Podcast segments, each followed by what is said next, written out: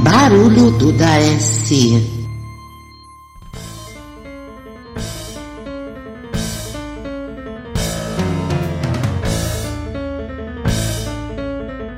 Bom dia, bom dia, bom dia, bom dia, boa tarde, boa tarde, boa tarde, boa noite, boa noite, boa noite. Está entrando mais uma vez pelos sete buracos do seu ouvido. Mais um barulho, barulho da, da S. S.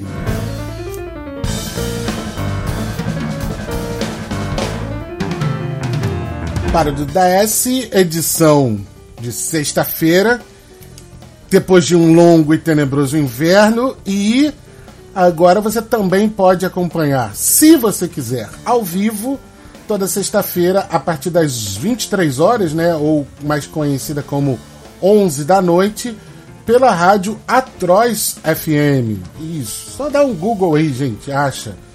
É, rádio Atroz FM, a gente publica os nossos episódios lá e, se tudo der certo, dentro em breve estaremos também lá ao vivo, apresentando o Barulho Desce ao vivo na Troz FM. Como eu já disse em alguns outros episódios, já deixei essa informação aqui. Eu sei que eu demorei muito, muito, muito, muito, muito tempo para lançar um episódio novo, mas eu expliquei é, e, e, e, sou capaz de admitir, né? Cara, minha cabeça não tá legal, sabe? Porra, pensar nos temas, tentar ser divertido quando você não tá se divertindo nem consigo mesmo, como é que você consegue divertir os outros, né? E se você tá com a cabeça boa aí, meus parabéns, mantenha-se assim. E se você puder ajudar outras pessoas a, a manterem a cabeça boa também, quebra esse favor aí, porque tem muita gente né, se partindo em dois, em três, em alguns pedacinhos por conta dessa desgraça, dessa pandemia, desse distanciamento social. Tá brabo, tá brabo.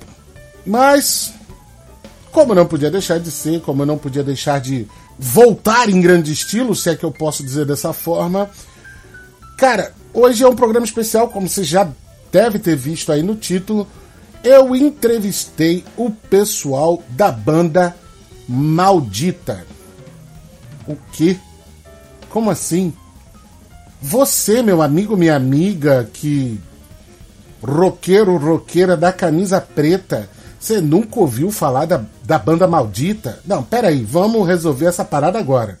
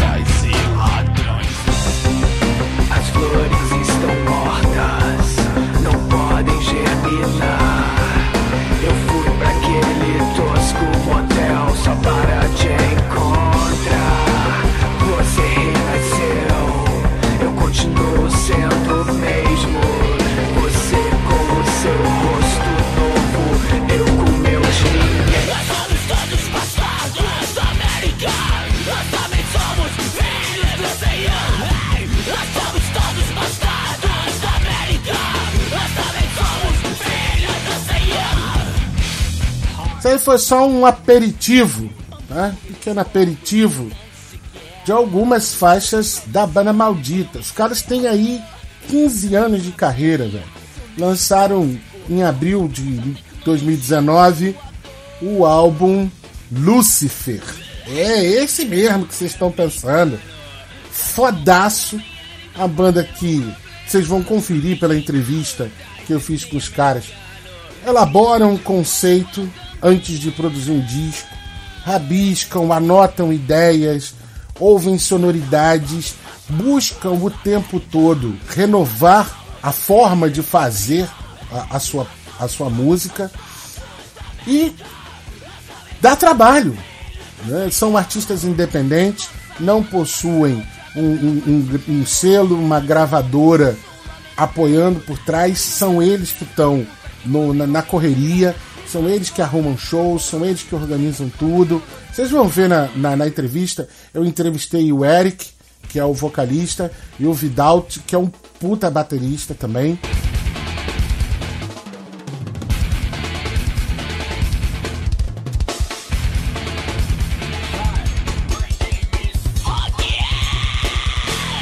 produtor musical, etc. O Eric é um excelente letrista, um, um, um vocalista com, que consegue alcançar uns timbres bem diferentes. Ele consegue ter várias técnicas vocais diferentes, às vezes numa mesma música, entendeu? De uma música para outra, uma ele canta de um jeito, outra ele canta de outro. Vocês vão, vocês vão escutar, eu vou ao longo do programa aqui tocar vários sons dele. Eu vou, a gente vai rolar a entrevista. Cara, e essa entrevista aí eu, eu te recomendo que você fique, porque a entrevista é boa. Eu fiquei conversando com os caras por quase uma hora e meia. Foi uma entrevista muito legal que eu fiz por vídeo chamada com eles dois. É, o Eric, sei lá, no seu quarto, escritório, dava para ver a quantidade enorme de livros na estante dele. Eu admiro muito quem tem uma biblioteca vasta, reconhece-se né, um pouco da pessoa por conta da sua biblioteca. O Vidalt, cara, tava tão de boa, tava na casa dele e tal. Vocês vão escutar no meio da entrevista é, o barulho de um interfone. Então, de repente, se eu estiver escutando isso na sua casa, numa caixa de som externa, ouvir um barulho de interfone e de repente não é na sua casa, é da entrevista. O Vidalt recebeu uma pizza durante a entrevista, é, comeu, né? Os filhinhos dele passaram pela, pela câmera, pude vê-los, né? Enquanto a gente estava conversando. Então foi um papo muito maneiro. É, eu não consegui cortar quase nada da nossa conversa, porque é isso, é bom para a gente conhecer uma banda, né? E principalmente uma banda nacional que tem uma carreira longeva os caras têm seis discos. Então, você que fica reclamando aí que, ah, mas tu não. É bom rock dos anos 80. No Brasil não tem mais banda de rock boa. É tudo muito ruim. Se, se você escutar esse programa e, e, e, e prestar atenção mesmo no som do, da maldita, eu acho que você pode vir a mudar de ideia. Então, sem mais delongas, o papo aqui foi longo. E aí eu vou intercalar momentos da entrevista com sons da banda. Então recomendo, espero que todo mundo goste. Fiquem com a maldita.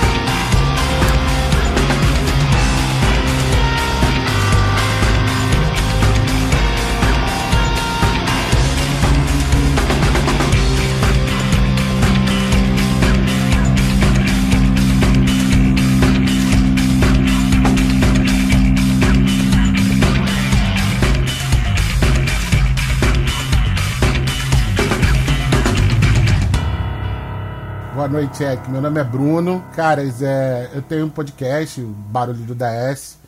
Já entrevistei uma rapaziada lá maneira, já o Vital, que já tocou, que hoje é vocalista do Matanza, o Gabriel Tomás, do Autoramas. Rapaziada aí. E sempre quando eu consigo conversar com, com, com bandas assim como vocês, totalmente independente, que é fora do eixo, né? É, eu fico feliz pra caramba e, pô, tô feliz pra caramba com o contato de vocês. Então vamos lá, vamos começar pelo começo. Da onde, que buraquinho vocês vêm? Como é que, como é que surge a maldita? E como é que vocês se encontraram? É, a gente vem do Rio de Janeiro. De que área? É todo mundo, cada um de uma área diferente. Assim, no final das contas, cada um vem num lugar diferente, assim, o Vitor vem da Barra da Tijuca, eu venho ali do Jardim Botânico, o Lereu vem da Gávea, é... e a cena do rock no Rio de Janeiro, ela realmente não acontece muito nesses bairros onde a gente, da onde a gente vem. Uhum. Isso talvez seja um fato curioso em relação à Maldita e tal. Você vê bandas mais como a Maldita lá no Rio de Janeiro, numa pegada mais né, na Zona Norte, Sim. em Caxias, na Zona Sul o pessoal tá mais afim de ouvir hip hop. e samba rock. Mas, é, mas esse era o, vamos dizer assim, era o clima, o zeitgeist da época quando vocês começaram na Zona Sul? A rapaziada não curtia tanto assim? Não, não. Ainda assim, quando a gente começou, a rapaziada já estava curtindo mais na, na Zona Norte mesmo. Uhum, uhum. É, o Zeitgeist, como você falou, de fato, a gente ainda surfou um pouco no Zeitgeist da época que você tinha bandas de industrial, você tinha bandas de new metal, você tinha ali em evidência o Korn, o uhum. Deftones, é, o Marilyn Manson, o Slipknot. Então a gente ainda veio nessa, nessa pegada onde o rock o rock ele realmente ainda passava em algumas esferas pelo mainstream, né? Mesmo sendo underground, assim. Hoje em dia ficou muito dividido aqui o mainstream é o Baba Baby, é o Justin Bieber e o Slipknot é underground. Uhum. Mas muito meio termo, assim. Né? Nessa época, quando a gente começou a banda, em 2003, você ainda encontrava um meio termo, assim, é... O Tinha rolê... MTV, né, cara? Tinha MTV também, né? Que dava, uma, que dava uma impulsionada nisso tudo que o Eric tá falando aí. Você viu o Slipknot lá, você via essas bandas na MTV. É, isso foi um. Foi, a MTV fez um diferencial muito grande. Eu lembro de ver vocês tocando no, no jornal da MTV, né? É, tocando Bastardos da América e tal, fechando o, o, o, o, programa e tal. Então, e aquilo era o quê? Oito da noite, né? Tocando É, horário nobre, era isso aí. A gente tocou algumas vezes no jornal da MTV. É, você viu a Maldita, né? Que é uma banda que tem uma proposta diferentaça, assim, a gente com um espaço 8 horas da noite ao vivo para todo o Brasil. Isso é. Uhum. Isso era, isso era muito maneiro da, da MTV, né? De, deixa até, até para até a próxima pergunta, mas assim. É, e, e, e Bastardos da América, já que eu falei nela, ela é até uma das letras, entre aspas, mais palatáveis da maldita para tocar na televisão, vamos dizer assim.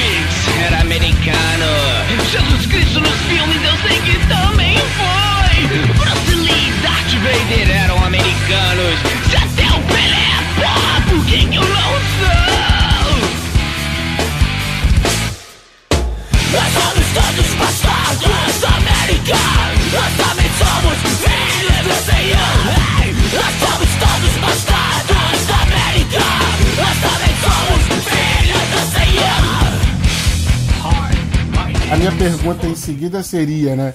É, se o, cada disco de vocês nasce com um conceito.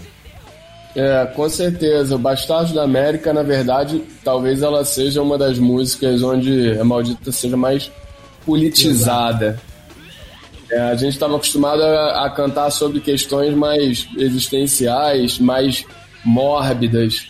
E eu acho que é isso que você estava querendo dizer. O Bastardos da América, além dele ter um refrão já assim um pouco mais pegajoso, e depois acabou virando até uma fórmula interna da maldita, ficar repetindo assim, é uma coisa serial. Uhum. Ela também já vinha com uma pegada um pouco mais politizada, mais global, né? Justamente até por ser Bastardos da América, o nome está aí é, dizendo do que se trata.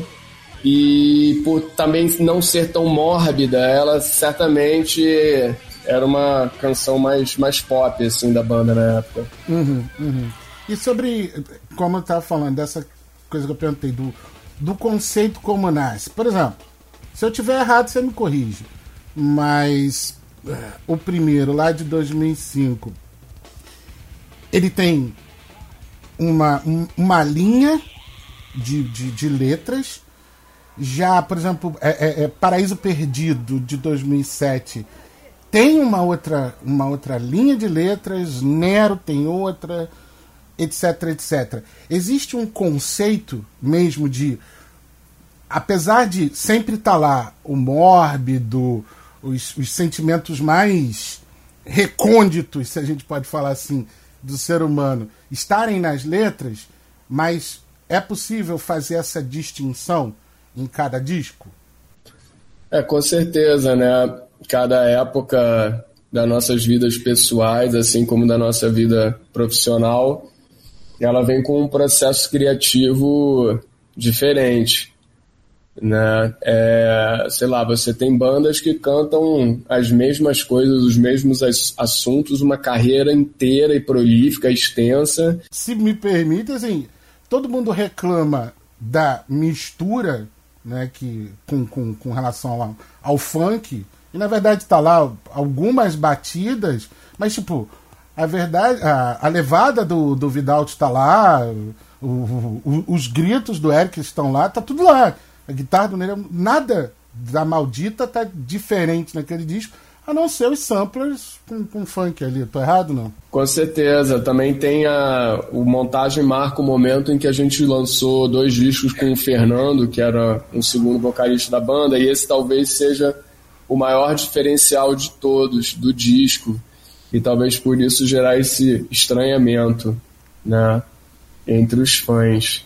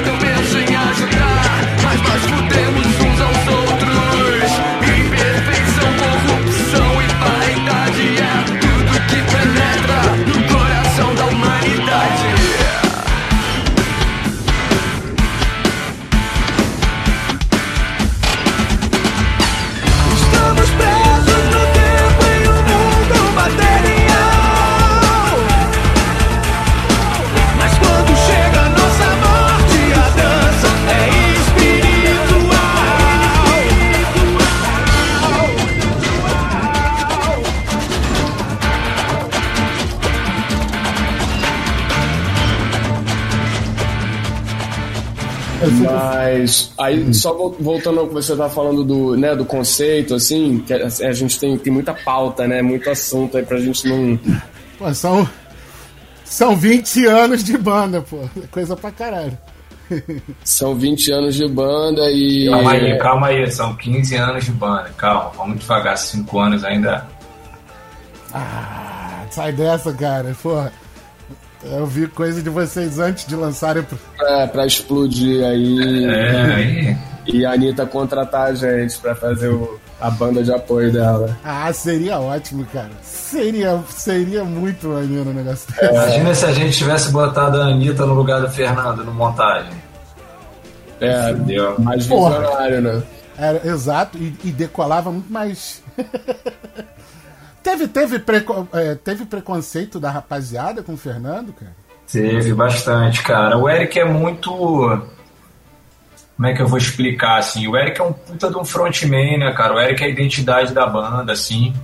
E aí, pros fãs ortodoxos, né?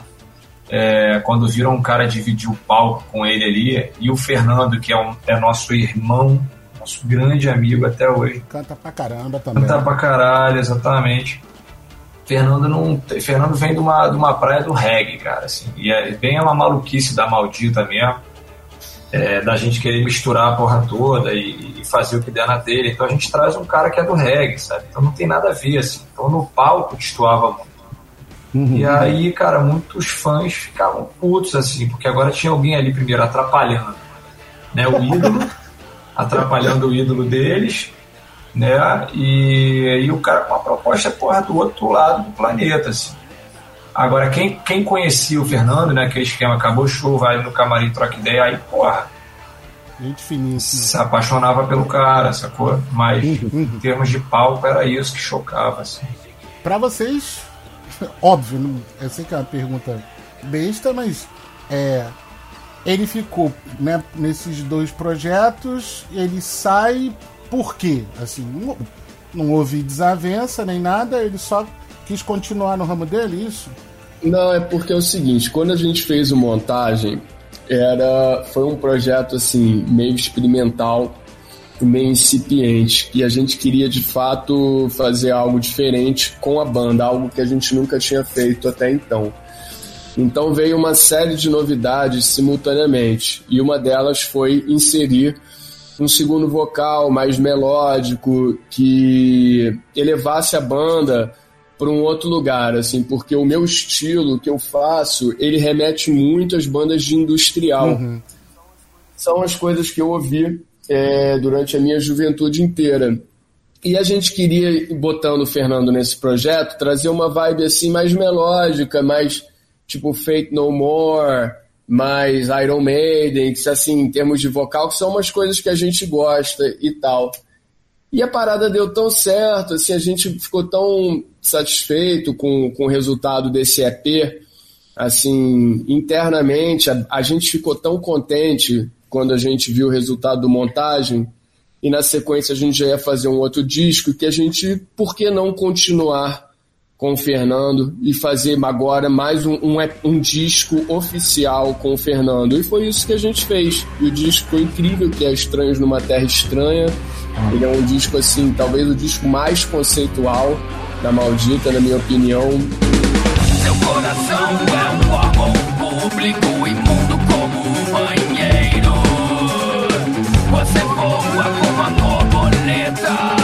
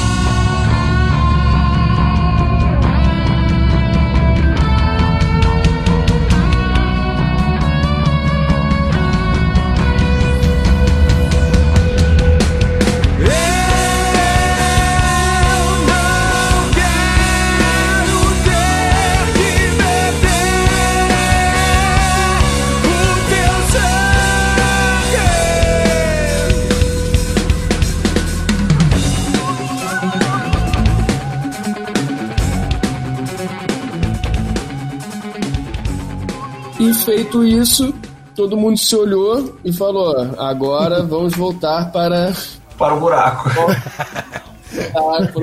missão cumprida. O Fernando é muito nosso amigo, a gente se dá muito bem, todo mundo, ele é um querido. Tanto é que a gente está falando sobre ele agora já quase quase a entrevista Eu inteira tava até falando com agora. ele agora há pouco, cara.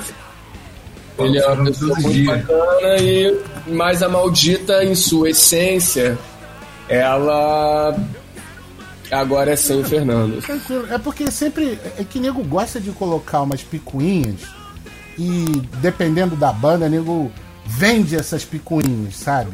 É do tipo. sei lá, muito mal comparando aquela história de quando o Blaze Bailey entrou é, no, no, Iron Man. Cara, é isso aí. Mas você tá certíssimo, isso é uma coisa que acontece. É...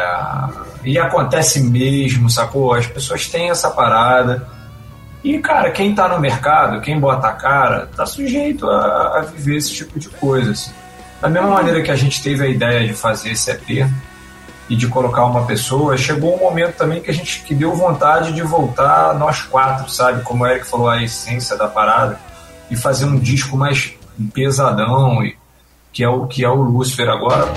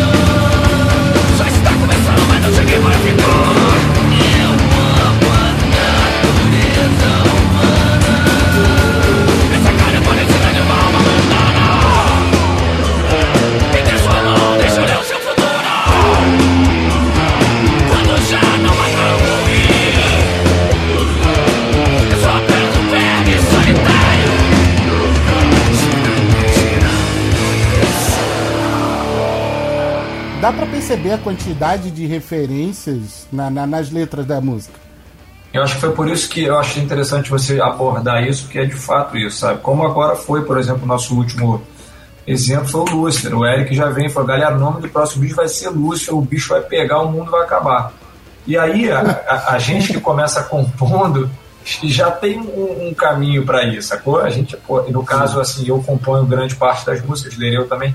Uhum. É, aí quando o cara vira e fala para você que o caminho é Nero, que o caminho é, é Império Romano, que o caminho é Paraíso Perdido, que o caminho é Lúcifer, já tem.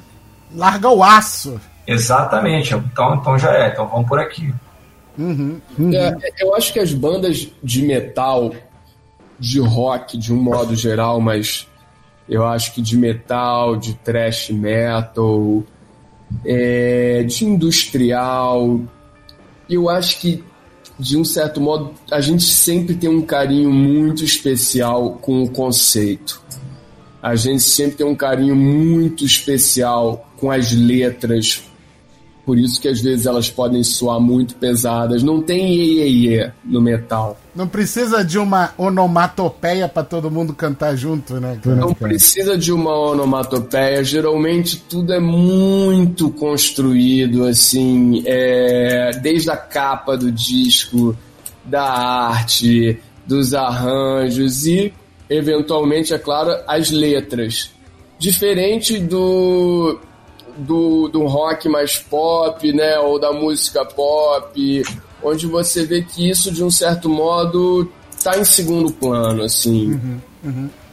E, e, e, quanto mais obscuro vai ficando, na minha opinião, assim, aí do caso a gente sai do, do thrash metal, do metal e vai entrando no industrial, que é o predominantemente, eu acho que o, o estilo da maldita, você vai vendo um capricho cada vez maior, assim, nas letras, né? Porque a gente não quer passar, não é só uma experiência sonora.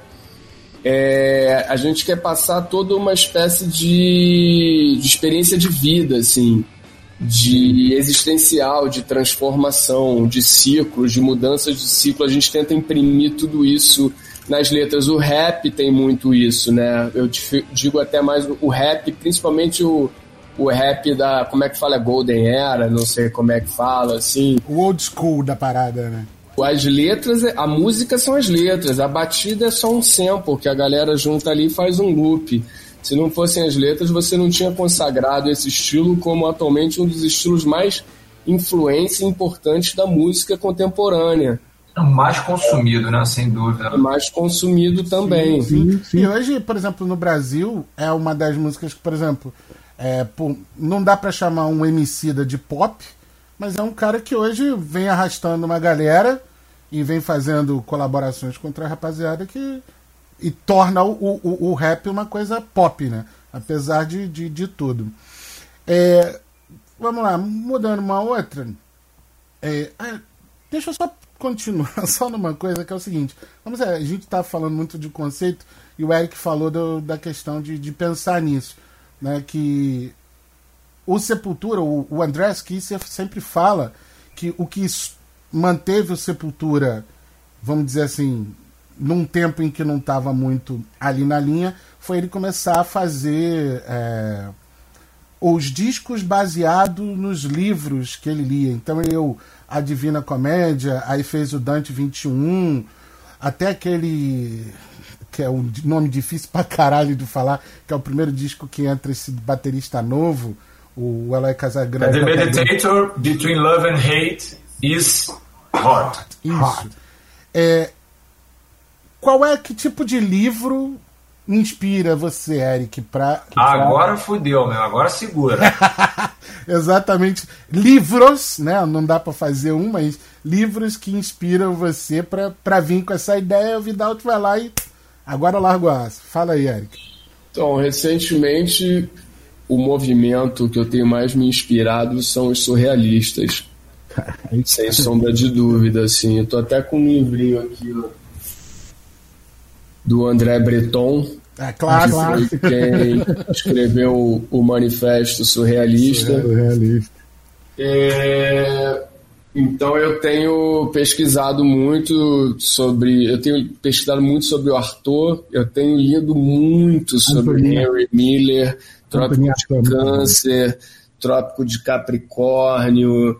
É, e aí o surrealismo ele acaba me levando para uma escrita é muito mais livre, né? Uma escrita livre, porém coerente, né? Isso o Lúcifer inteiro foi, foi inspirado no, no movimento, nos adventos do, do movimento surrealista na arte contemporânea, sei lá, dos anos 20.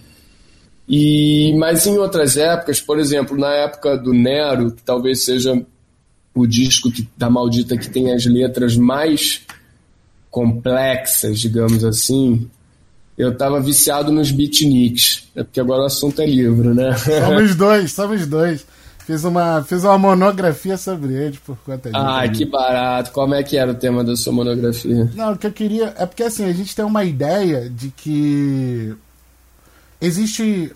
Essa cultura americana ela é toda plastificada, né? ela é homogênea e tal. E na verdade não é. Né? Ela, é, ela é só um modelo. Existem vários. E eu, eu parti da literatura beatnik para mostrar exatamente o dissenso, de pegar como os versos livres do, do, do Allen Ginsberg, do Michael McLuhan, esses caras, eles, assim como você falou do movimento é, é, surrealista, eles eram livres, mas eles seguiam uma ideia. Não necessariamente um, uma rima totalmente contada, etc, etc. Mas mostrar exatamente como existe um discurso de dissenso nos Estados Unidos, que nem todo mundo lá está a favor daquilo que os Estados Unidos vendem para o mundo, né? E que dali saíram grandes caras que criaram, é, por conta do movimento beatnik, que todo mundo se lembra, por exemplo, dos hippies, né? E, e, e por aí vai. Me amarro pra caralho também. Mas aí continua. Aí você tava falando. Na época do Nero, você tava falando do. Você tava lendo os beatniks. Tava lendo os beatniks, né? Assim, de um certo modo, você vê, do Nero ao Lúcifer, é, é sempre a contracultura é o norte. Né? De um certo modo, assim, dentro da, da literatura. Aí é claro, né? Leio muito Augusto dos Anjos. Eu gosto muito da poesia dele. Nossa, nem transparece na tua letra, Augusto dos Anjos.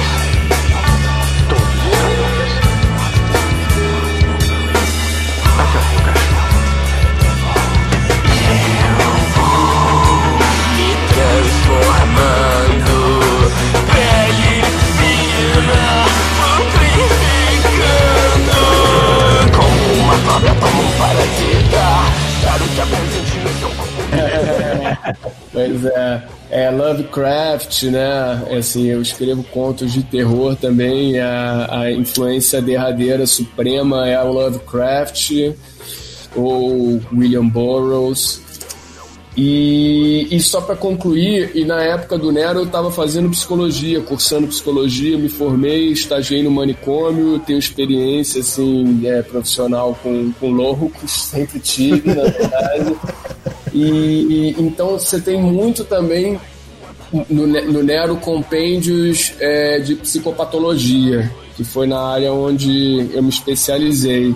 Então a gente, a primeira música do Nero, dividindo aqui com você o nosso processo criativo, a primeira de todas, antes do disco se chamar Nero, era foi Mania.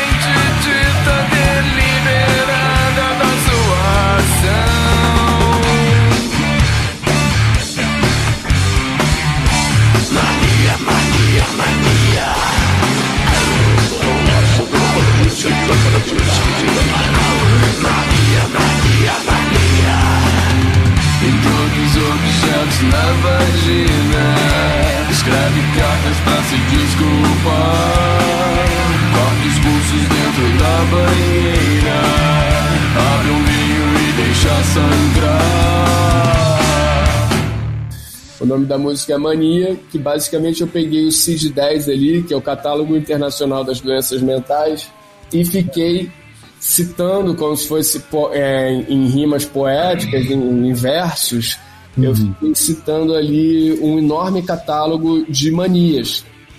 Entendeu? E daí saiu a música Mania. Fodaço, fodaço. Vamos lá, vamos dando um pouquinho de assunto, mas é uma pergunta que eu sempre faço. É mais fácil ou é mais difícil ser um artista independente? Esse é o Vidal que vai poder responder. Cara, acho que tudo na vida você tem os dois lados da moeda, né? É, o fato de sermos independentes, vamos lá, lados positivos. Cara, a nossa carreira sempre foi livre, né? Assim, até mesmo no primeiro disco que a gente teve gravadora e tal, é, a gente sempre foi muito livre, por mesmo até no primeiro disco, né? Porque Vocês chegaram com uma chancela bacana, né? É, exatamente, assim, foi bem no começo, foi, foi bem no. Foi bem no. Quando as gravadoras estavam, cara, naquele declínio, assim, estavam acabando aquela parada, e a gente recebe uma proposta. Foi no primeiro show da Maldita em que eu faço, né, na verdade, esse, esse marco, assim. Que a Maldita ela existiu antes, né? O Eric fazendo suas poesias e tal. Já até teve uma formação de banda, assim mas acho que talvez o primeiro showzão mesmo, assim, completo, foi esse. Aí a gente começa ali, mas não teve nenhuma restrição. Agora, a gente também é uma banda que, que nasce junto com a internet, né, cara? Então, assim, a gente teve que, como todo mundo que nasceu nesse período e que é independente, teve que aprender a se virar com essa ferramenta tão maluca e que se transforma a cada dia, né? A internet, ela, todos os dias você tem novidades, você tem diferenciais, você tem coisas. Então, assim, é, quando você tem uma gravadora, aí tem um departamento ali de uma galera que está fazendo esse trabalho de estudar, de saber como é que funciona, né? De perguntar como é que é e tudo. No caso das bandas independentes, cara, ou você se vira e faz, aprende, cai para dentro, estuda, entende como as coisas funcionam, ou, cara, você vai virar nada, assim, porque eu costumo dizer isso diariamente, né, para as pessoas que me perguntam e tal, que assim, cara, se você não tem, ne- é, se- na verdade, se não tem ninguém da banda que tenha o mínimo de, não precisa ser interesse, mas assim, tem que ter é, é, é, tem que entender que aquilo é muito importante, que na verdade aquilo é a ferramenta, hoje em dia é a ferramenta, até, até para até você perce- você perceber as gravadoras que ainda existem, elas mesmas precisam se atualizar, se adaptar e entender como funciona essa loucura que se chama internet.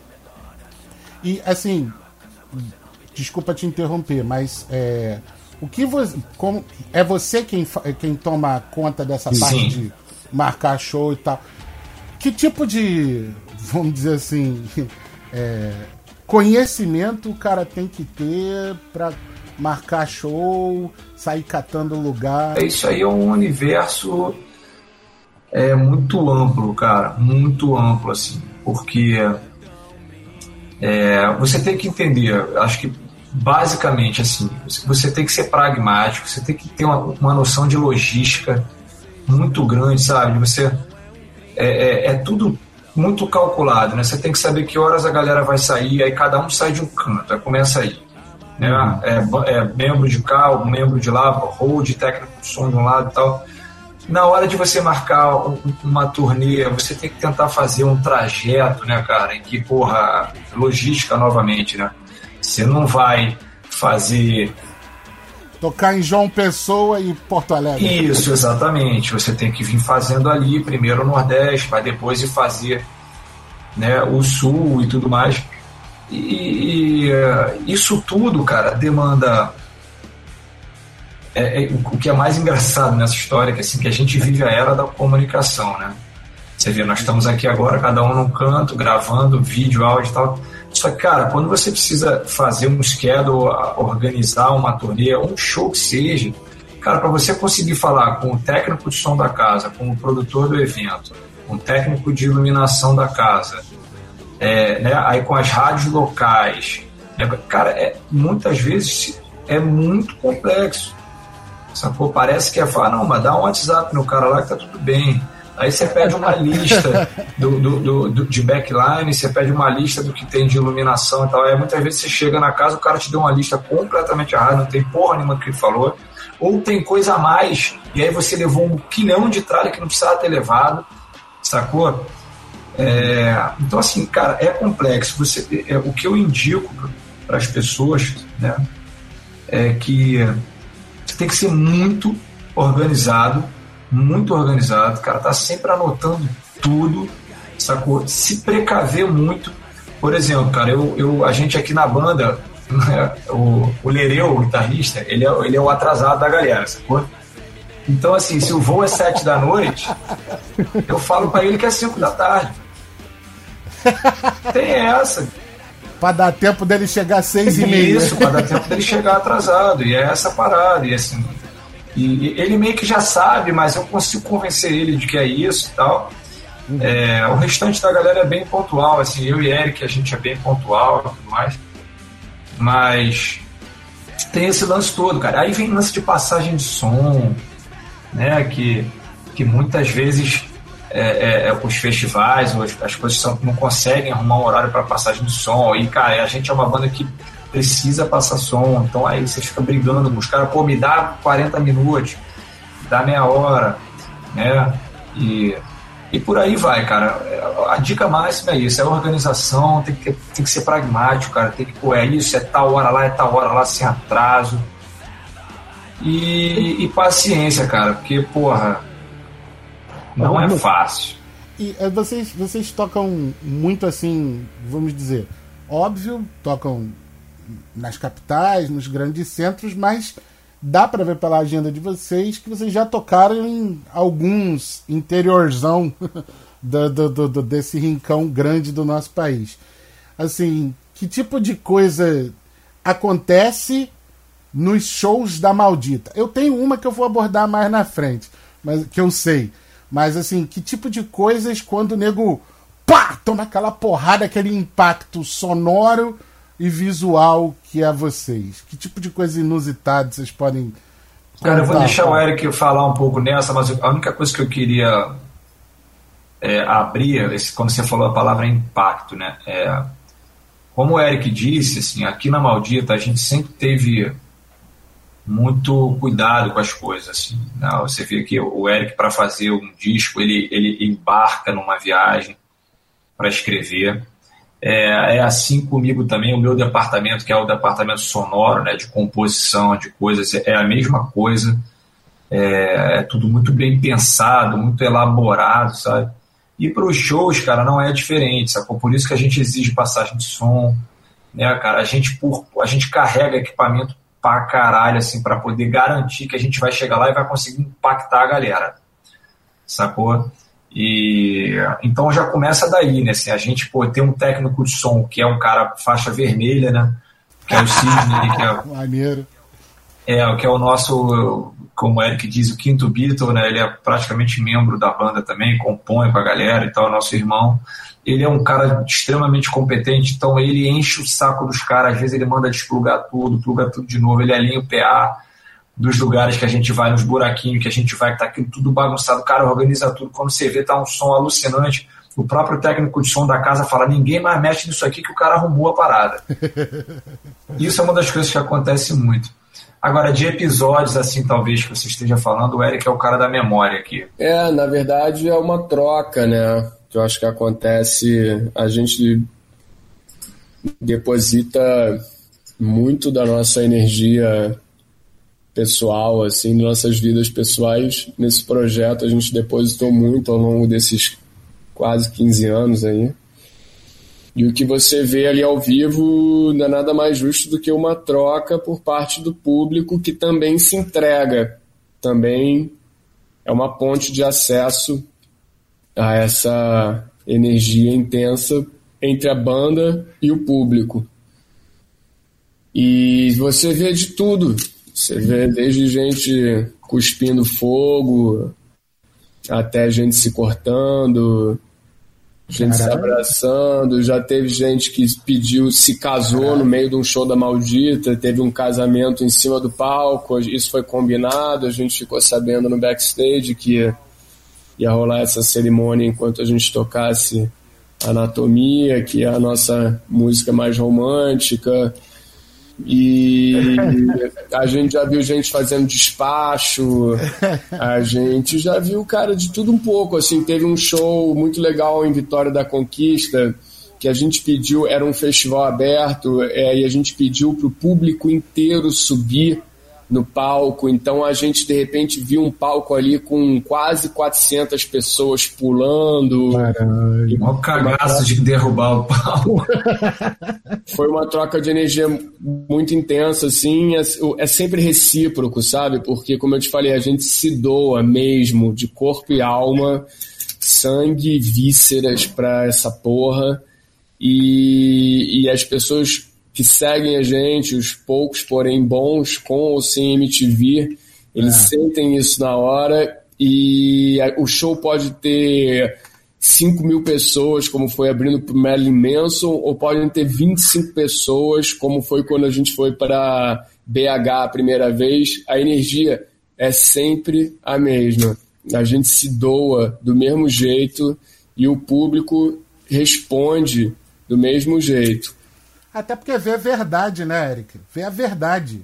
É, é uma troca mesmo, é quase um ritual de descarrego que rola ali. Às vezes a gente, a gente já chegou a questionar em alguns momentos da nossa carreira se a Maldita era de fato uma banda ou se era um culto.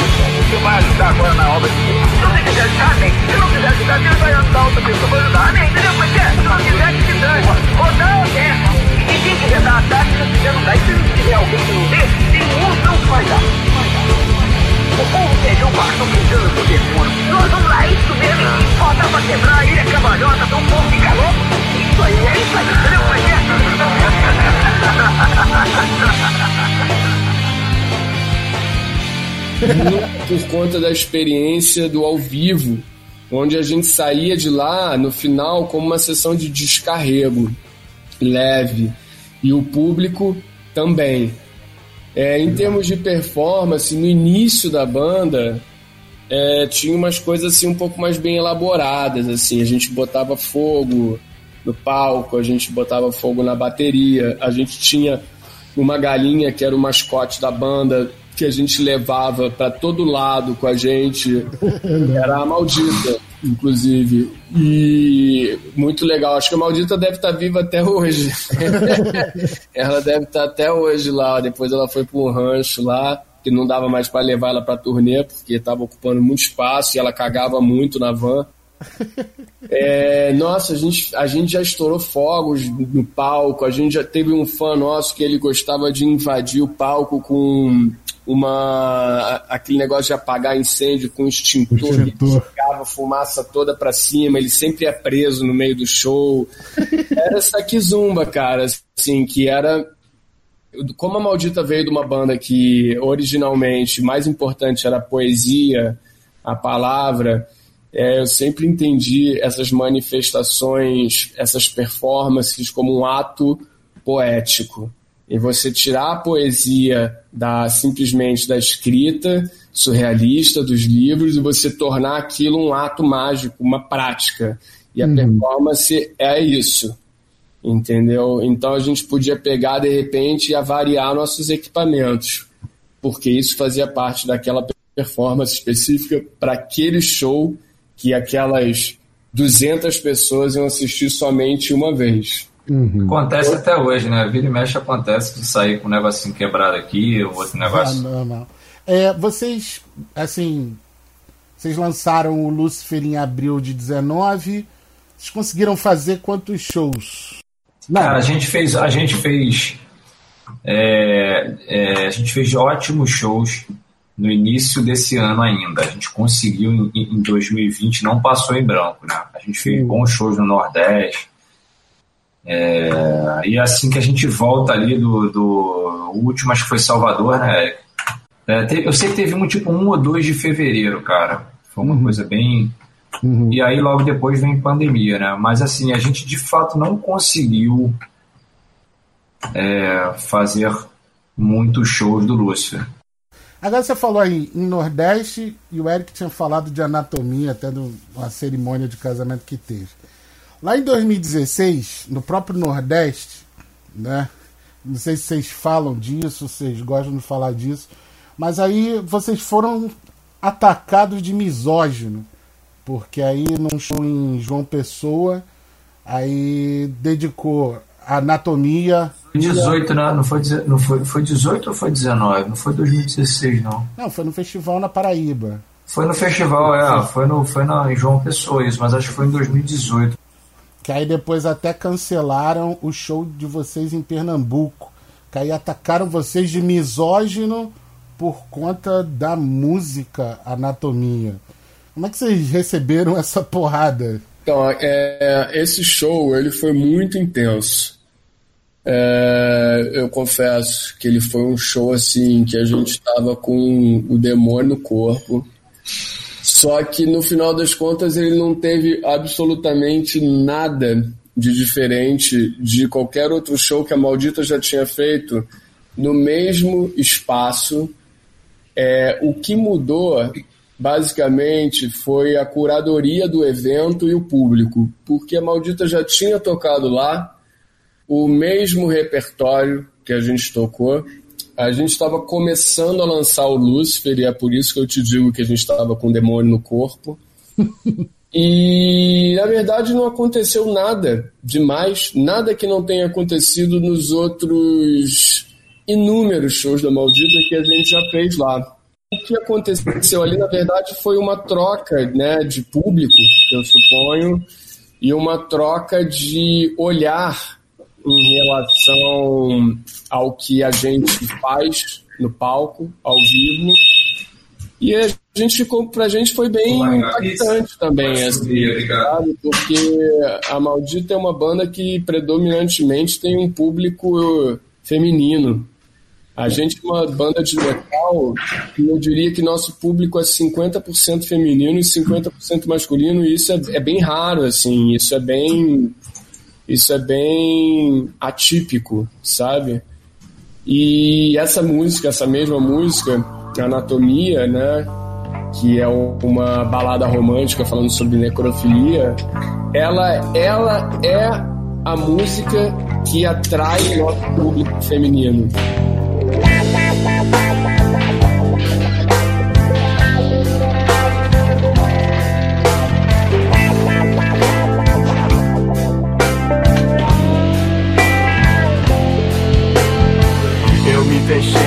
Escuridão. Sangrento era o corpo em minhas mãos. Comprei a arma só pra te assustar. Minha intenção não era de te matar. Eu arrastei até o cemitério. Seus olhos brancos eram cadavéricos. Me fechei na escuridão. Eu lavei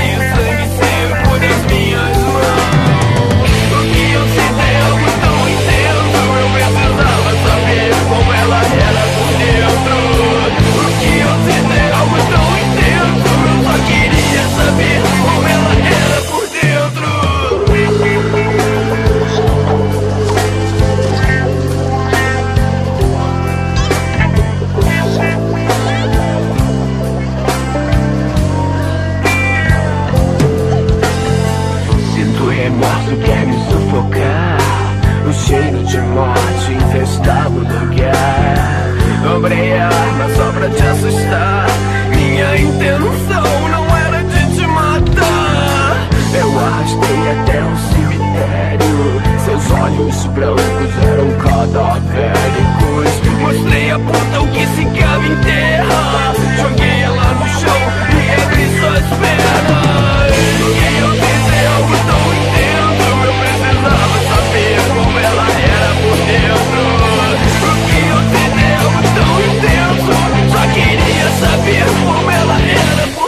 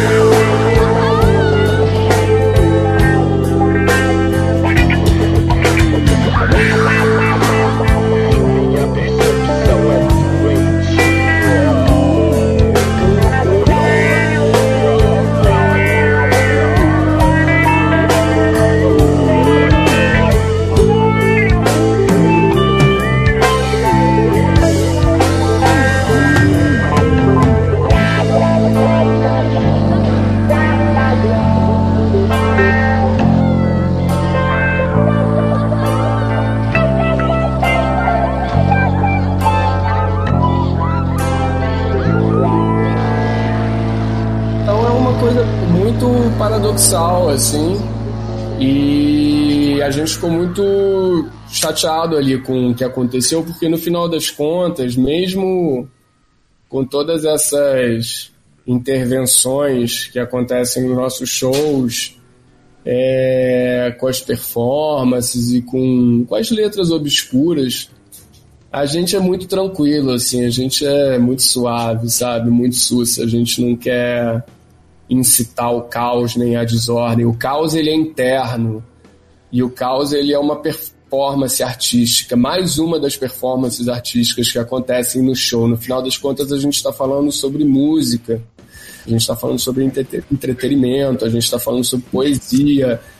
A gente não pode querer amanhã cancelar o Hitchcock porque ele fez psicose. Eu ia chegar nesse, eu ia chegar nesse ponto aí, né? A gente chegou a escutar, cara, é, deixa eu dar a, a minha visão da parada. Assim, eu, eu, de cara, assim, bem raso, foi a maior bobeira que aconteceu. Porque, como o Eric disse, esse é um, a gente tem um público maravilhoso em João Pessoa, no Nordeste inteiro, mas em João Pessoa a gente adora tocar naquele lugar. A gente já tinha tocado várias vezes lá. E esse evento é o maior evento que tem em João Pessoa. Que dois anos é, posteriores, não, dois anos, é, foi em 2016. Dois anos, em 2016, dois anos anteriores, a gente foi headline desse evento. É um evento gratuito em praça aberta que dá umas 5, 6 mil pessoas. E a gente fez no show, o, o Eric, toda vez que a gente vai tocar anatomia, basicamente ele sempre ele faz isso, a banda tem 15 anos, ele todo show praticamente dedica essa música às mulheres. E ele fez a mesma coisa em 2016 no mesmo palco, no mesmo lugar, só que a única diferença é que nós éramos a banda principal da noite, tá? Em 2018, que se eu não me engano foi quando aconteceu esse episódio, é, nós éramos a co-headliner, né? A gente era a penúltima banda. Tudo bem, a gente estava é, é, ali lançando Lúcifer, a gente foi a primeira vez, inclusive, que a gente tocou uma música do Lúcifer ao vivo, mas o Eric fez a mesma coisa, dedicou a música a todas as mulheres que ali estavam.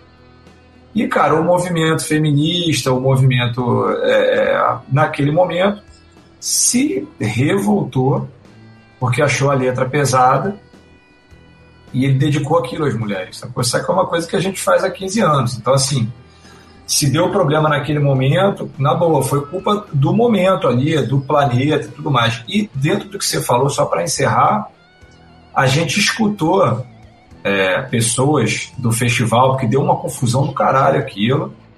Né? E a gente conversando com as pessoas do festival que nos conhecem, que sabem muito bem quem somos, né? como o Eric falou, a galera aqui é tranquilaça, é, vieram dizer que artistas têm mudado suas letras, que não sei quem mudou, que falava não sei o que mudou e tal.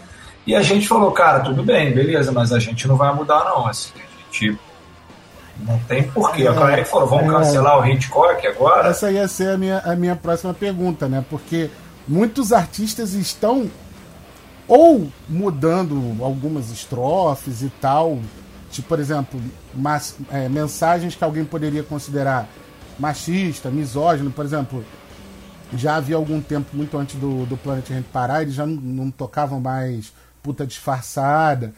Quando eu falei com, com o Vital aqui, é, ele não, não, não, cantava mais nos shows do Jason, é, é, você é uma Barbie disfarçada, que, que não se enxerga e tal. Então, assim, eu queria exatamente chegar nesse ponto, onde como o, o, as letras de vocês falam sobre isso e havia esse episódio, se vocês, em, porventura, chegaram a mudar algum set list exatamente para evitar algum problema? Não, com certeza não, porque não teria nem por que fazer isso, sabe? Porque o nosso público ele sempre foi muito específico, assim, nunca foi uma manobra de massa é, as pessoas que foram que a gente alcançou e que foram atingidas pela mensagem da maldita. E a gente segue se apresentando em, em eventos de nicho, festivais de nicho e para um público específico. Então não tem por que a gente adaptar o nosso set list para o momento atual, assim, porque a gente não é agressivo, entende? Se nós fôssemos de fato misóginos, se nós fôssemos de fato agressivos, se nós fizéssemos apologia a qualquer tipo de, de coisa que realmente politicamente incorreta nas nossas palavras, nas nossas vidas, no nosso dia a dia, provavelmente a gente ia se olhar e falar, vamos maneirar no palco, porque ia ter alguma coisa errada, mas um show da maldita é que nem assistir um filme do Stephen King o Stephen King não vai mudar o roteiro de Cemitério Maldito ou do, da Colheita Maldita. Não faz sentido. Entendeu? Não faz sentido. As pessoas confundem um. Eu queria complementar o que o Eric falou. E se, se nós fôssemos, né, Eric, é, tivéssemos todos esses adjetivos que você falou aí, já teria dado merda há muito mais tempo, cara. Porque a gente está há 15 anos com, com, com, né, tratando de temas completamente é, vamos, é, as, né, diferentes assim. Esquecem. Elas confundem o artista, aquilo que o artista expõe, com a pessoa, né? Confunde CPF com CNPJ. Exatamente. E, cara, sendo mais, mais objetivo ainda, você vai num show, numa banda chamada Maldita, você tá esperando ouvir o quê? Sabe? É, música boa. velho, é, dá, dá a volta e vai nessa, cara, sacou? Então espera acabar com a educação, né? Aguenta, já que vai ter, no caso ali tinha uma banda depois, né? Ou você tem educação, fica ali e tal. E, porra, e cara, e detalhe, o show foi maneiro pra caralho, sabe? Isso aí aconteceu depois. A gente ficou de bobeira, porque quando acabou o show, tava tudo tranquilo. Nossos fãs estavam ali, foi muito maneiro.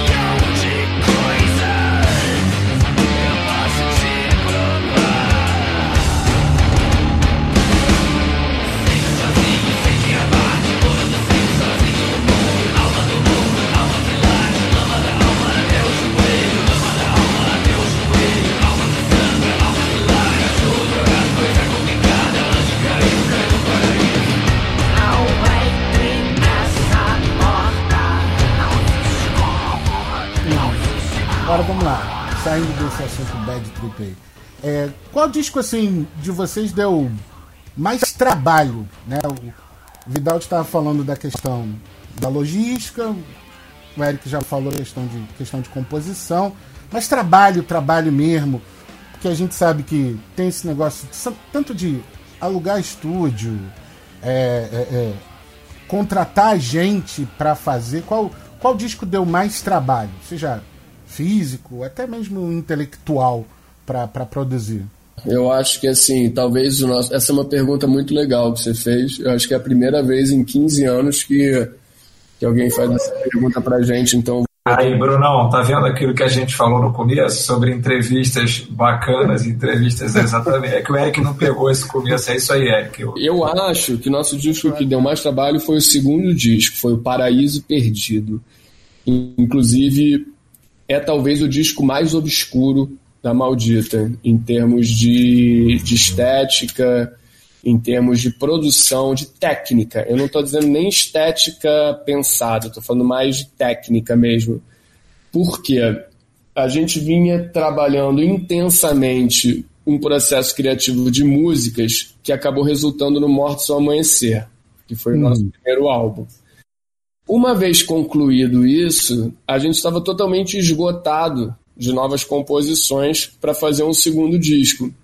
E ainda por cima, teve um negócio que a gente, ape- apesar né, de que as músicas fluíram de forma muito natural, Vidal e eu, a gente estava se conhecendo cada vez mais, e o Vitor começou a assumir as composições do álbum, então isso não, não efetivamente foi um problema. Eu acho que o problema, é, talvez o que tenha dado mais trabalho, tenha sido a parte técnica. Por quê? No Mortos ao Amanhecer, a gente tinha um selo, barra gravadora, que orientou a gente como fazer tudo, levou a gente para um estúdio, apresentou para a gente um, um bom profissional, que é o Damian Sete, que foi o cara que produziu o nosso primeiro disco.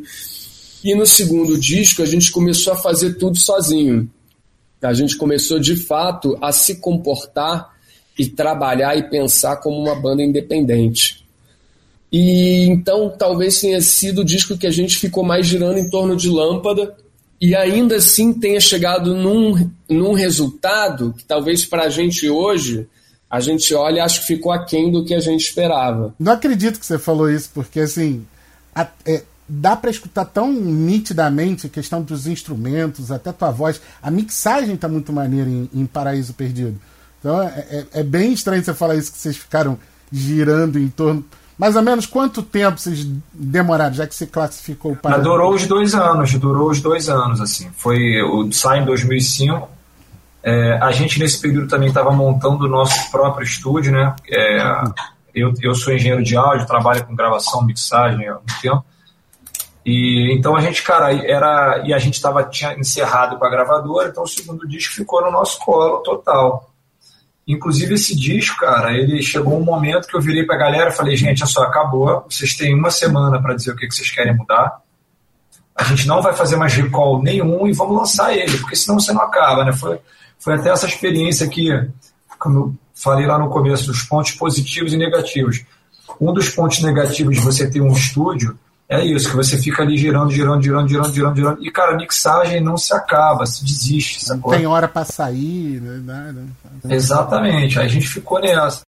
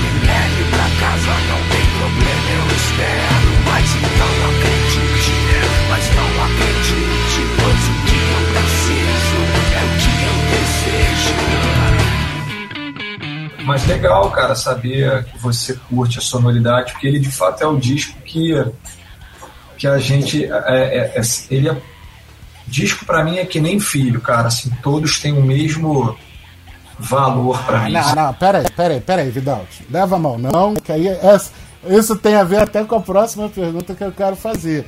É do tipo, porque como todo artista fala isso, não, que agora eu tô curtindo mais esse disco que tá saindo e tal.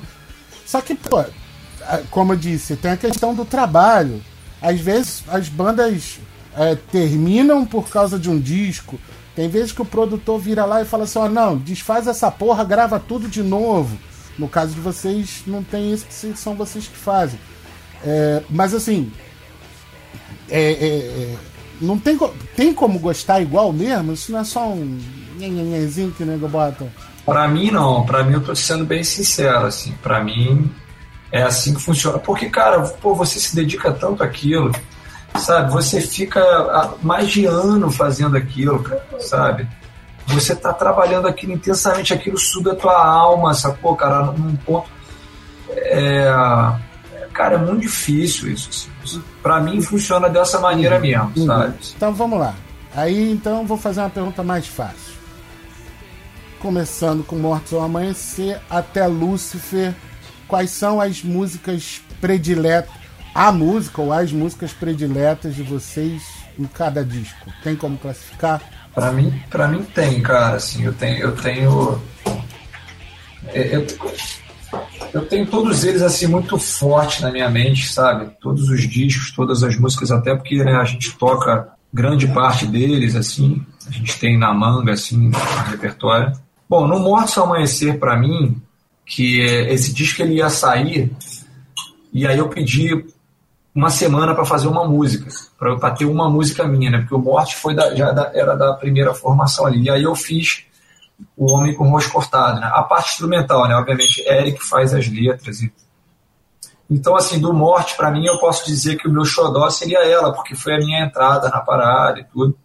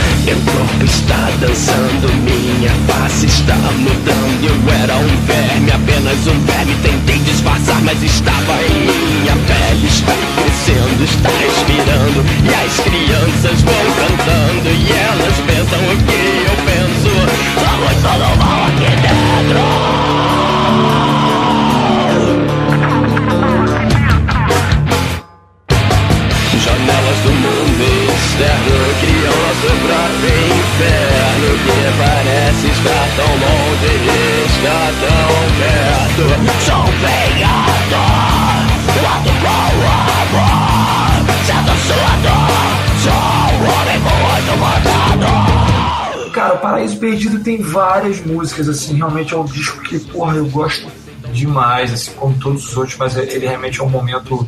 Eu acho Oblivion, cara, que é uma música que é minha e do Magrão, a letra do Eric, como tradicional, eu acho Oblivion demais. Eu gosto muito de Solvente, que é a última faixa do disco, né, que é uma faixa mais tenebrosa, assim.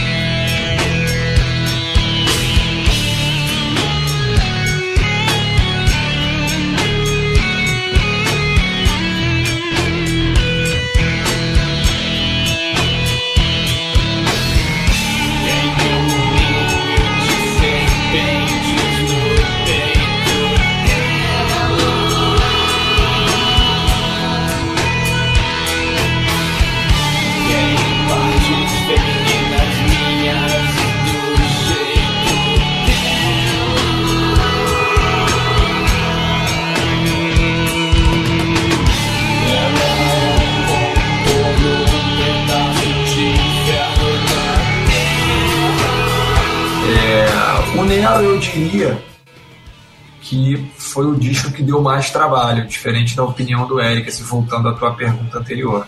E Nero, cara, assim, inclusive eu tenho. Eu tô até fazendo um remix de uma música que talvez seja. É a, é a princípio vital, é a faixa de abertura, assim, eu acho essa música brilhante, genial. É, a letra dela eu acho sensacional, assim, o Eric abre o disco ali, é como se abrisse a porta daquilo, a hora que você vai ver daqui pra frente. É, a, é, é a apresentação, mesmo. Exatamente. exatamente. Eu, me arrepia só de lembrar e de falar.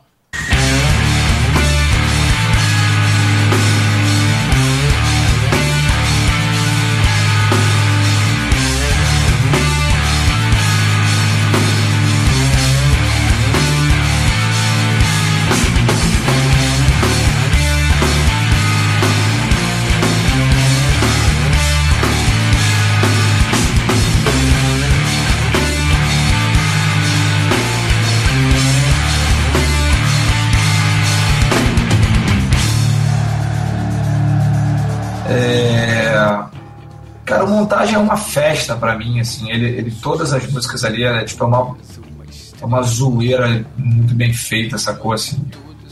Então, sinceramente, eu não tenho uma predileta do montagem fazendo esse passadão. Cara, o do Estranhos, o Estranhos é um disco que, cara, eu também, pô, gosto demais, né?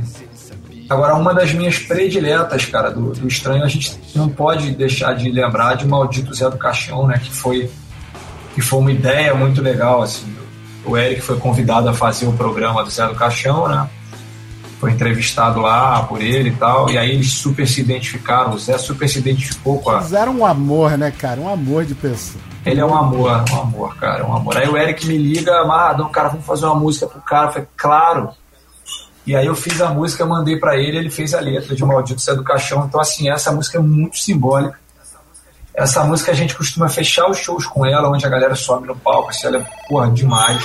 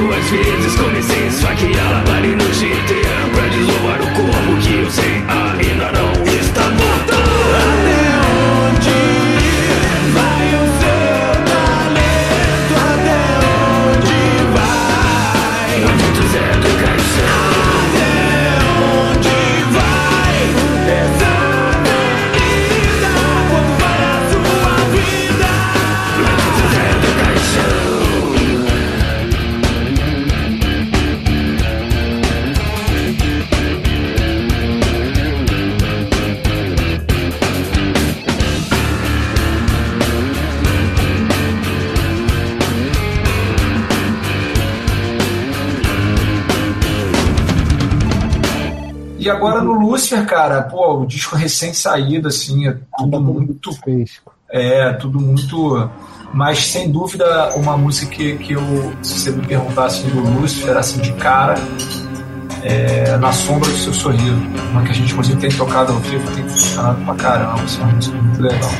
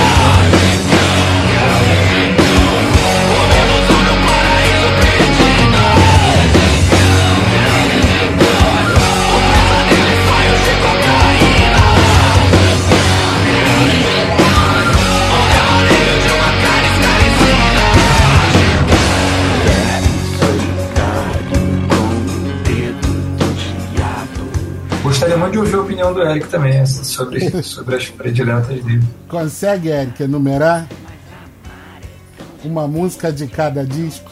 Na ordem reversa de discos, é, do Lucifer, assim, a música que eu mais gosto é Podre por Dentro e por Fora. Eu acho que, na verdade, essa talvez seja a música que eu mais gosto de toda a maldita, assim.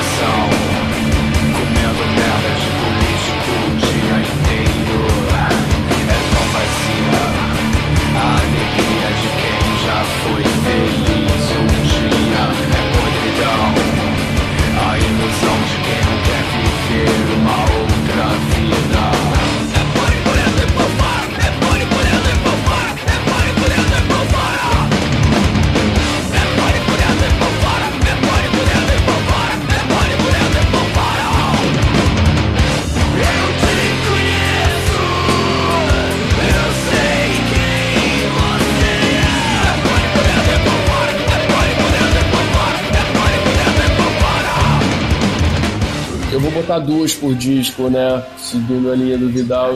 E eu gosto muito também de Corpo e Alma, que é a música que abre o disco. No Estranhos numa Terra Estranha, a música que eu mais gosto é Maldito. Também. E gosto muito também de uma música chamada Pata do Macaco.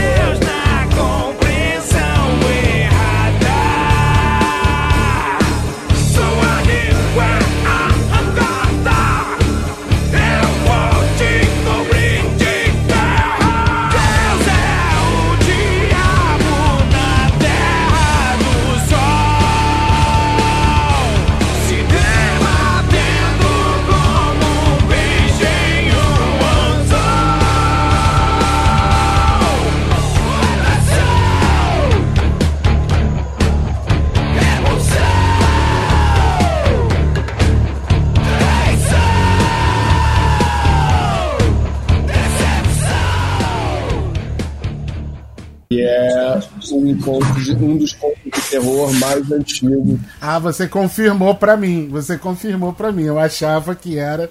Você acabou de confirmar pra mim. Sim, sim, veio desse conto da pata do macaco, que é uma espécie de tragédia que o próprio Stephen King não é copiar, mas utilizar dessa fábula, dessa forma, que significa cuidado com o que você deseja, pode se tornar realidade. É a pata do macaco. É, aí no, no montagem, a música que eu mais gosto é Mama Eu. Você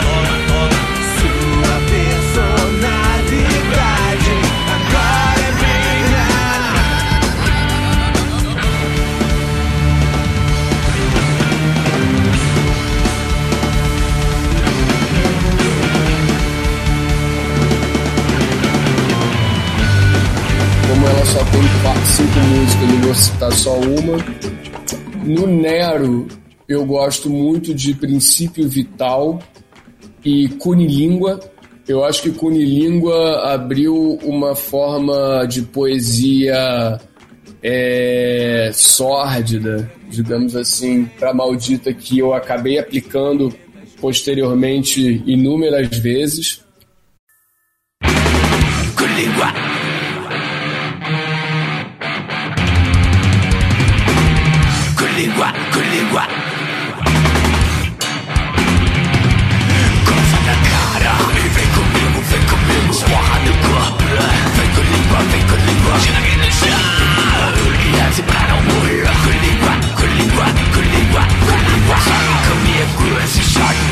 comigo Desce comigo Colíngua, colíngua Fala comigo, me diga sim Colíngua, dê uma chance Colíngua, colíngua Inocente, pego sua mão pequena Te levo pro outro lado Onde tá mais escuro Colíngua, colíngua, colíngua, colíngua,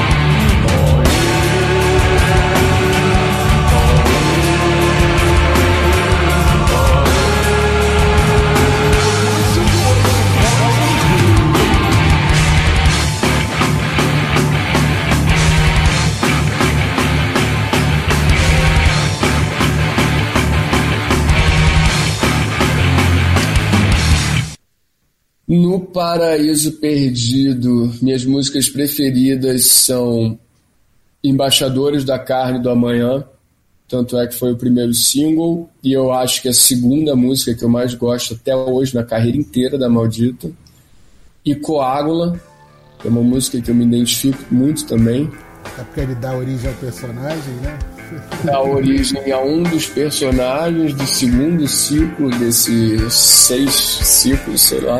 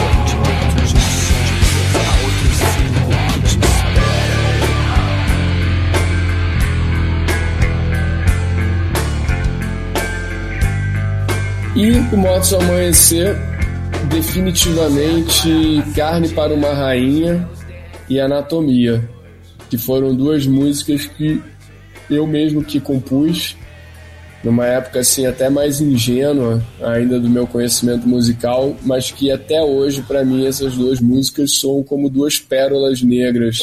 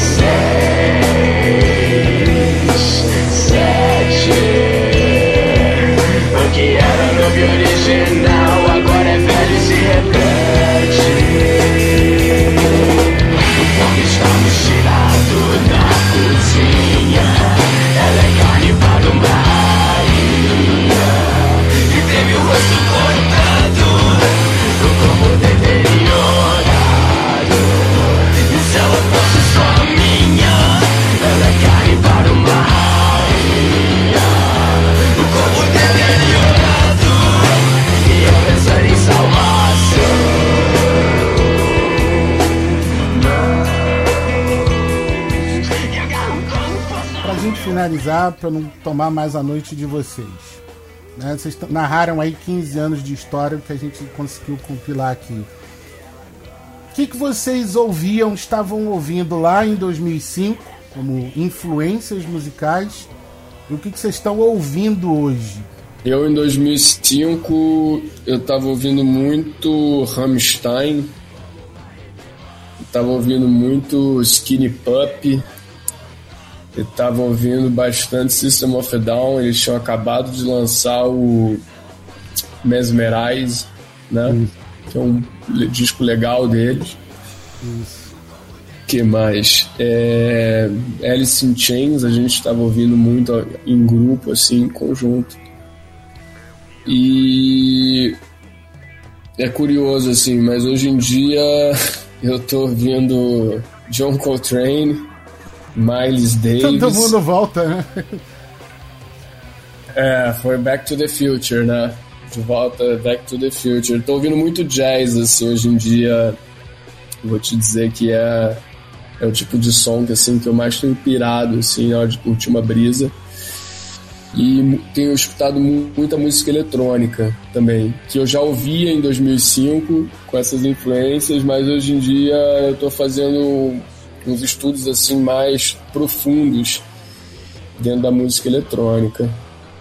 E citando aqui um artista, o Afex Twin, por exemplo, que eu acho que é um que consegue misturar o universo twisted, maluco, contorcido da maldita com, com a música eletrônica contemporânea. Ah, ele é inovador, né? Ele já era inovador há 10 anos atrás, né, cara? É foda. e tu, Vidal? Cara, é, nesse primeiro período da maldita, de 2000, Paraíso Perdido e Mortos, a gente andava muito junto, né, cara? A gente era familhaço, assim, grudado. Então a gente praticamente ouvia as mesmas coisas, assim, né, nesse começo. Tudo isso aí que o Eric tá falando. Muito Inch Nails também, né, nesse começo. Agora, eu sempre, eu nunca deixei de ouvir também outras. Outros, cara, eu, eu costumo dizer que eu vou de Djavan a Slayer, sacou? Eu gosto mesmo, cara, de. Gosto muito de Djavan, gosto muito de The Police, Bob Marley. É, os próprios rocks nacionais, como Barão Vermelho, Titãs. Eu sempre escutei muito. E as trecheiras, eu também, eu, eu sou o cara que talvez da banda que mais gosta de Slayer, dessas paradas, né? Sepultura, sempre. E atualmente, cara, assim, eu como trabalho em estúdio, também trabalho com milhões, trilhões de bandas diferentes, cara, eu costumo dizer que eu escuto de tudo, assim, mesmo que eu não, eu, não, eu não vá ficar escutando, mas assim, tipo, sei lá, vou te dar um exemplo, a Madonna lança um disco, a Britney Spears lança um disco, o Slayer, o Sepultura, eu escuto tudo eu quero ver sonoridade, eu sou um apaixonado pela parada, então eu quero ver sonoridade, quero ver produção, quero ver tudo, sacou? Agora, o que eu tô escutando mesmo ultimamente, eu falei assim, caralho, isso é bom, e fica repetindo ali no teu coisa. Eu tenho escutado uma banda bem pop chamada Magic. É, eu ainda escuto muito esse último do Sepultura, o, O quadra. o Quadra. É, eu prefiro o, o anterior. Machine Messiah. É, o Machine Messiah pra mim é obra de arte, assim. A ideia, a ideia do disco é foda, né? E, e cara, eu tô sempre buscando coisa nova também para tentar entender, né, o que que tá, o que que tá chegando aí, assim, o que que tá... Eu sou um curioso, cara, eu sou um apaixonado curioso, assim. Aqui no, no podcast eu sempre repito uma frase que eu digo o seguinte: que a música é mais importante que eu, que você, que todos nós juntos. Então, essa história de ser curioso, você tem que saber, você tem que ouvir tudo. Então, o cara que se limita, ah, mas a banda que eu escuto, seja ela a banda que for, mudou muito. Porra, você gosta da banda ou você gosta daquela música ou daquele disco, né? Isso é que as pessoas precisam Cara, olha só, isso aí é um grande exemplo que você tá falando. A minha banda predileta, né, assim, se, eu- se você, se você me disser assim, cara, você só vai poder escutar uma banda agora pro resto da tua vida. A minha banda predileta é Rush, né? E o Rush, cara, eles têm, foram 40 anos de carreira, né? Eles, eles têm trocentas fases. Né? E, e aí tem gente que gosta de uma fase, que não gosta de outra, mas assim, o, o mais interessante, que acho que é até uma coisa que eu, que eu tento trazer para maldita e, e pilhar da galera fazer é justamente essa liberdade, assim, cara, de você, meu irmão. Porque assim, cara, triste do artista que, que fica preso a uma coisa só, sabe? Cara, eu adoro, Fórmula. eu adoro esse DC, eu adoro o Rammstein, mas eu jamais conseguiria ser, porque os caras fazem todos os discos iguais, é a mesma sonoridade, é a mesma tudo igual. Então isso, isso é inviável, assim, na, na minha cabeça, sacou? Porque, cara, tem um universo tão grande aí fora, sabe, pra você desbravar. E o Rush, cara, é essa banda que você tem, você tem milhões de fases completamente diferentes uma das outras, sabe? Isso pra mim é genial, assim. a gente estava falando sobre Paraíso Perdido e o disco que mais influenciou a Maldita é, durante as composições de Paraíso Perdido, que é quando de fato a banda se consolidou mesmo como uma banda e não simplesmente algo que estava acontecendo ali, foi um disco dos Titãs chamado Titanomaquia. em termos de letra, de métrica, de dicção, de arranjo, de fórmula. Quem aí não conhece, cara, recomendo, porque Titanomaquia. tem- O Paraíso Perdido tá inteiro ali, cara. Tá inteiro ali. Aconteceu de forma muito orgânica, muito natural. E é legal. Eu e é já era, eu era muito fã, cara. Eu sempre fui muito fã, né? E eu me lembro do dia que eu mostrei esse disco pro Eric. Falei, cara, escuta esse disco aqui. Ele não conhecia. E aí, quando chegou na dissertação do Papa, cri- sobre o crime. Cara, eu, eu, eu, eu sei quando as coisas, né? A gente já se conhece há muito tempo. Assim, aí o Eric ficou me olhando assim, tipo assim, cara, que que é isso? O que que tá acontecendo? eu falei, meu irmão, eu te falei, a parada é violenta.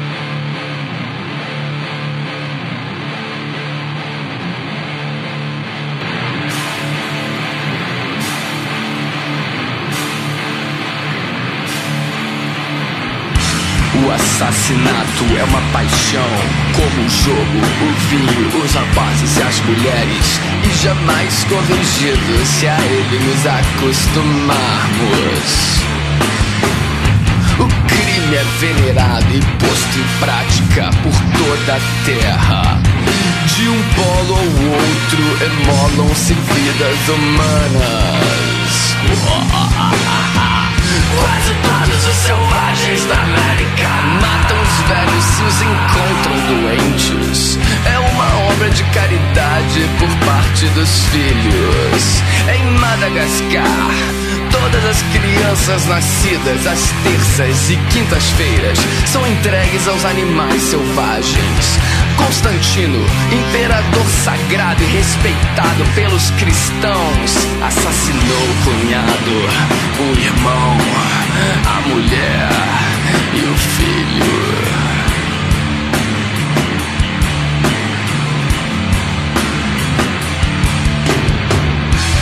Mares do sul, existe uma ilha em que as mulheres são mortas como criaturas inúteis ao mundo quando ultrapassam a idade de procriar.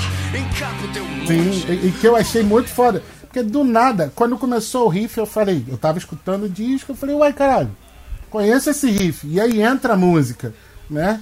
Eu falei, porra. Tem gente que acha que a música é nossa, cara. Tem uma galera que acha que a música é nossa, que tem tanto a ver com a parada. Tá tudo tão fe... É isso que eu tô. Por isso que eu falei antes, lá no início da questão do conceito. Porque fecha muito legal ali com tudo que tava sendo apresentado. É Isso que eu achei foda. É, pois é, porque eu naquela minha ignorância da época de Bastardo da América, pra mim Titãs só cantava Flores e Marvin, entendeu? Aí quando o Vidalt me mostrou o Titanomó aqui, eu já tinha até ouvido Cabeça de Dinossauro dos anos 80, mas eu acho que eu era muito criança pra entender. E aí quando eu vi Titanomó aqui, eu falei, fudeu, maldito agora vai fazer mais quatro discos. Olha, rapaziada, não quero mais tomar o tempo de vocês, não. Muito obrigado por, pela disponibilidade, por tudo que vocês contaram aqui. Um abraço pra vocês, sucesso. Tomara que essa porra dessa vacina chegue logo pra gente ver vocês ao vivo. E muito trabalho sempre. E que vocês continuem foda. Algum recado final? Pode falar aí, só com vocês. Mas você, Eric, primeiro. Firmeza aí, meu mano. Torcendo aí pra acabar logo essa pandemia pra eu poder te dar um abraço. Brunão, obrigado, cara. Um maior prazer trocar ideia com você. Parabéns pela tua entrevista. E de fato, foi um papo legal. E não foi aquela coisa que a gente conversou antes aqui em off, né? É, Você fez perguntas muito maneiras e é sempre bom, cara, assim, é, falando uma coisa pessoal, né? Você poder revisitar a sua obra, né? A gente poder falar dos momentos, das coisas. Para mim é sempre um prazer, cara. Então, é, espero que você apareça num próximo show aí, no possível show, pra gente de fato dar um abraço aí pessoal e, e trocar energia e tu entender como é que eu não sei se você já foi a algum show, mas se, não, Cara, é isso que eu ia, lá atrás eu ia falar. Teve um, um show que vocês fizeram na Baixada Fluminense do primeiro disco. Eu sou professor, né? E depois eu encontrei uma pá de aluno naquele, naquele show. E na semana seguinte, após o show, a quantidade de alunos que me viram, que estavam no show, tinha gente com cabelo pintado, tinha gente que resolveu virar roqueiro naquele dia depois que viu vocês. Então, assim, foi muito maneiro isso, sabe? Eu, eu, vi, eu venho da Baixada Fluminense, não moro mais lá hoje, mas foi muito bacana isso, porque em certas áreas, quando você encontra uma banda assim, com a proposta como vocês têm, impacta muito e, e muda a cabeça de muita gente. E aí, de repente, vocês convertem algumas almas aí, né? Isso é bom. um abração, gente. Obrigado. Tudo de bom pra vocês. Sorte sempre. Tchau, tchau. tudo de bom, Bruno. Saúde aí, você e família. Muito obrigado. Valeu.